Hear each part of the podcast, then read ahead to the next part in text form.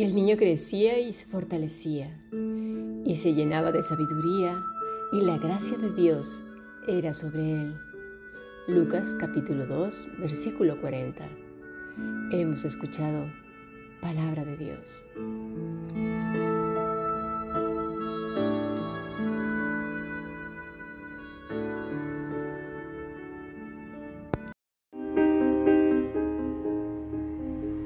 La Fundación Bíblica te invita a participar tanto de esta aula internacional hoy apegados a él, como a sus cursos online en mol.fundacionbiblica.com. También Adoración de Siervos todos los martes a las 7.30 de la tarde España a través de nuestro canal de YouTube. Para cualquier información escribe a fundacionbiblica.gmail.com. Aprendamos juntos del Maestro. Te esperamos.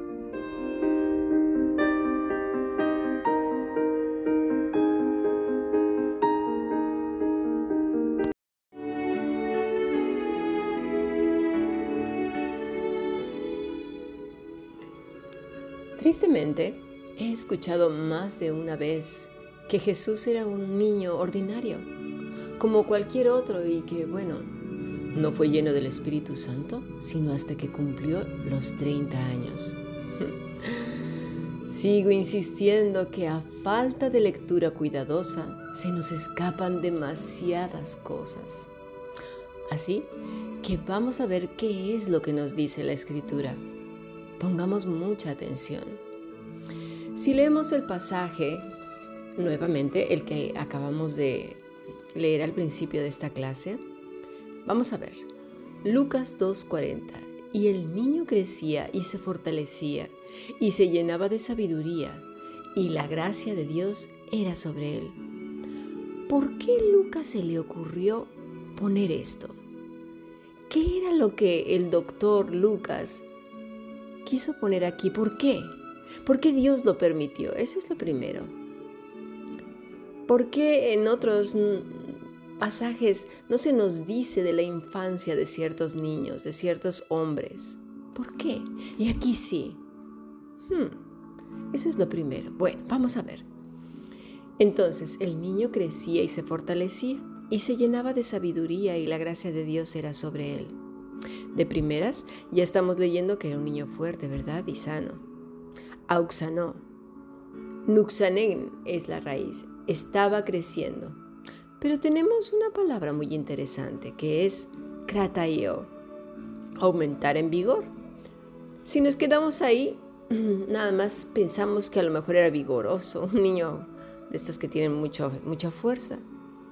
Pero no, viene de la palabra krataios, que quiere decir poderoso, de la palabra kratos, que quiere decir imperio, poder, poderosamente. Y esta misma palabra la usó Pablo en Efesios 3:16, que es para eh, que dice así, mira, vamos a leerlo, para que os dé conforme a las riquezas de su gloria el ser fortalecidos con poder en el hombre interior, fíjate, ¿eh? por su espíritu, no por las vitaminas que tomes, comas o vengan del, de no sé dónde, ¿verdad?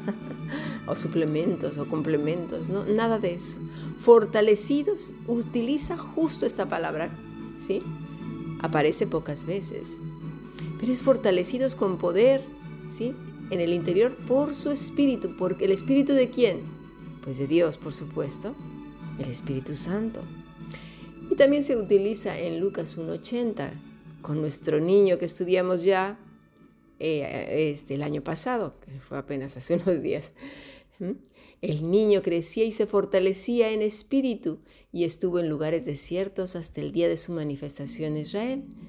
Estaba fortalecido también en el mismo contexto que nos está hablando Pablo en Efesios 3:16, pero también en Lucas 2:40 lleno del Espíritu, ¿verdad? Con lo cual nos da la idea de una fortaleza que proviene del cielo, del Espíritu de Dios. En ese es el sentido en el que lo podemos leer. Acto seguido nos da más detalles. Se llenaba de sabiduría. Los niños pueden ser muy inteligentes, pero rara vez son sabios. ¿Sabes por qué? porque no han vivido lo suficiente. La sabiduría muchas veces te la da la experiencia o el tiempo o el tiempo y la experiencia. Los niños tienen muy poco sobre la tierra, ¿verdad? Como para saber qué es lo bueno, lo malo, lo apropiado o no, lo justo e injusto. No tienen el criterio. Así que hay que poner atención. La palabra que sigue es de cratayo, es plero. Quiere decir perfecto, lleno, completo, de la palabra pleres, que quiere también decir repleto, abundar, cubierto. ¿De qué? De sabiduría. Hmm, un niño tan pequeño, así, como para que dijeran que nada más era un niño cualquiera, ¿no? Sí, claro. Eh, bueno, vamos a continuar. De, sabiduría. Sofía, que a su vez viene de otra que es Safos, que quiere decir claridad, prudente, sensato. Sin duda que era un niño único y fuera de todo lo conocido. ¿Quién podría dotarlo de tal cosa que no fuera Dios mismo?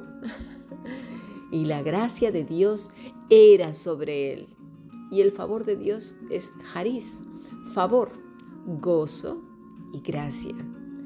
Influencia divina sobre el corazón y su reflejo en la vida. ¿Quién podría dar estas cosas? ¿No las da el Espíritu Santo? Estaba haciendo sobre él, epi, untar, sobre, dando la idea de descanso, es decir, reposando sobre de él. Descansaba sobre él. Entonces, ¿Era lleno del Espíritu Santo o no? Otra cosa muy distinta es que su ministerio tuviera un comienzo. Bueno, otro dato interesante lo vemos más adelante, cuando se quede en el templo. Pero quedémonos con esto. Jesús no fue un niño cualquiera. Piensa lo siguiente, si no lo fue el pequeño Samuel ni el pequeño Juan, ¿cómo pues lo iba a ser el Hijo de Dios Altísimo si estando ya en el vientre de su madre, nos dice la escritura en el capítulo 1 de Lucas, versículo 41 al 43. Y aconteció que cuando oyó Elizabeth la salutación de María, la criatura saltó en su vientre, y Elizabeth fue llena del Espíritu Santo, y exclamó a gran voz y dijo, bendita tú entre las mujeres y bendito el fruto de tu vientre. ¿Por qué? ¿Por qué me concede esto a mí, que la madre de mi Señor venga a mí. ¿Cómo lo sabía Elizabeth? Fue llena del Espíritu. ¿Por qué? Pues por el fruto del vientre de María al acercarse. Tenemos que leer el contexto y leer con cuidado, ¿verdad? ¿Cómo iba a ser, a ser bendito y lleno del Espíritu en el vientre de, de su madre? Luego, ¿y qué? Luego cuando nació, ¿se pasó? ¿Se fue? ¿Qué, qué ocurrió? a veces tenemos una imaginación muy extraña y muy retorcida para querer acomodar nuestras falsas ideas y resulta que terminamos ofendiendo en gran manera a nuestro Señor. Y ya para rematar, fíjate, vamos a ver, no olvidemos Isaías 7. Por tanto, el Señor mismo os dará una señal. He aquí una virgen concebirá y dará a luz un hijo y le pondrá por nombre Emanuel, que quiere decir Dios con nosotros. Isaías 7:14. Vamos a Juan 1, en el principio era la palabra, o sea, el verbo, y la palabra era con Dios y la palabra era Dios. Es decir, fue, es y será por los siglos de los siglos Dios. No se nos olvide no al querer ajustar las cosas caigamos en una herejía, ¿vale? No lo olvidemos jamás. Isaías 42.1. He aquí mi siervo, yo le sostendré mi escogido, en quien mi alma tiene contentamiento. He puesto sobre él mi espíritu. Él traerá justicia a las naciones. Dice, he puesto sobre él mi espíritu. ¿Cuánto? ¿Cuándo? Pues desde siempre, desde que desde siempre está su espíritu, desde que fue concebido. ¿Cuándo halló Dios contentamiento con él? Desde siempre. ¿Eh? Son cosas que tenemos que tener muy presentes. Si no las tenemos presentes, caemos en herejías. Ahora bien, nosotros no somos Jesús, eso está clarísimo. Pero sí que tenemos un tiempo en que nacemos en Cristo y somos regenerados. Nos da una nueva naturaleza y por lo tanto, y como toda plantita o niño pequeño, necesita ser nutrido. Veamos qué podemos aprender de todo esto. Hoy tomaremos alimento espiritual que nos ayudará a fortalecernos, ¿sí? A que nuestro espíritu cobre fuerza y ánimo ante las circunstancias que a lo mejor tú ahora mismo estás viviendo y que no le hayas sentido. Que te encuentras en una aflicción de espíritu tal que dices, ¿por qué? ¿Cómo? ¿Cuándo? Esta mañana estuvimos mucho hablando de fortaleza, ¿verdad? Vimos desde el Salmo 18 cuando David dice, te amo, oh Jehová, fortaleza mía. Dice la palabra te amo, es también de la palabra hebrea amar, que quiere decir desear, meditar, pensar, contar. Una persona que ama, medita, piensa. Y también hay otra palabra interesante en este salmo, que es rakham, que es mimar, acariciar, ser clemente, piadoso, porque es un amor que envuelve. Ya que hay otra palabra que también es kaf, sí que es el hueco de la mano, poder.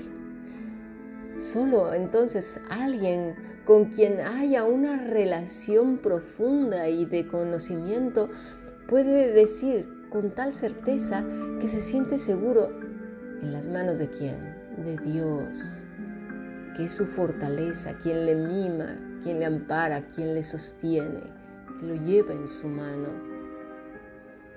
Vamos a pasar a nuestro siguiente podcast y aprendamos pues a nutrir nuestro espíritu para que haya fortaleza en Dios.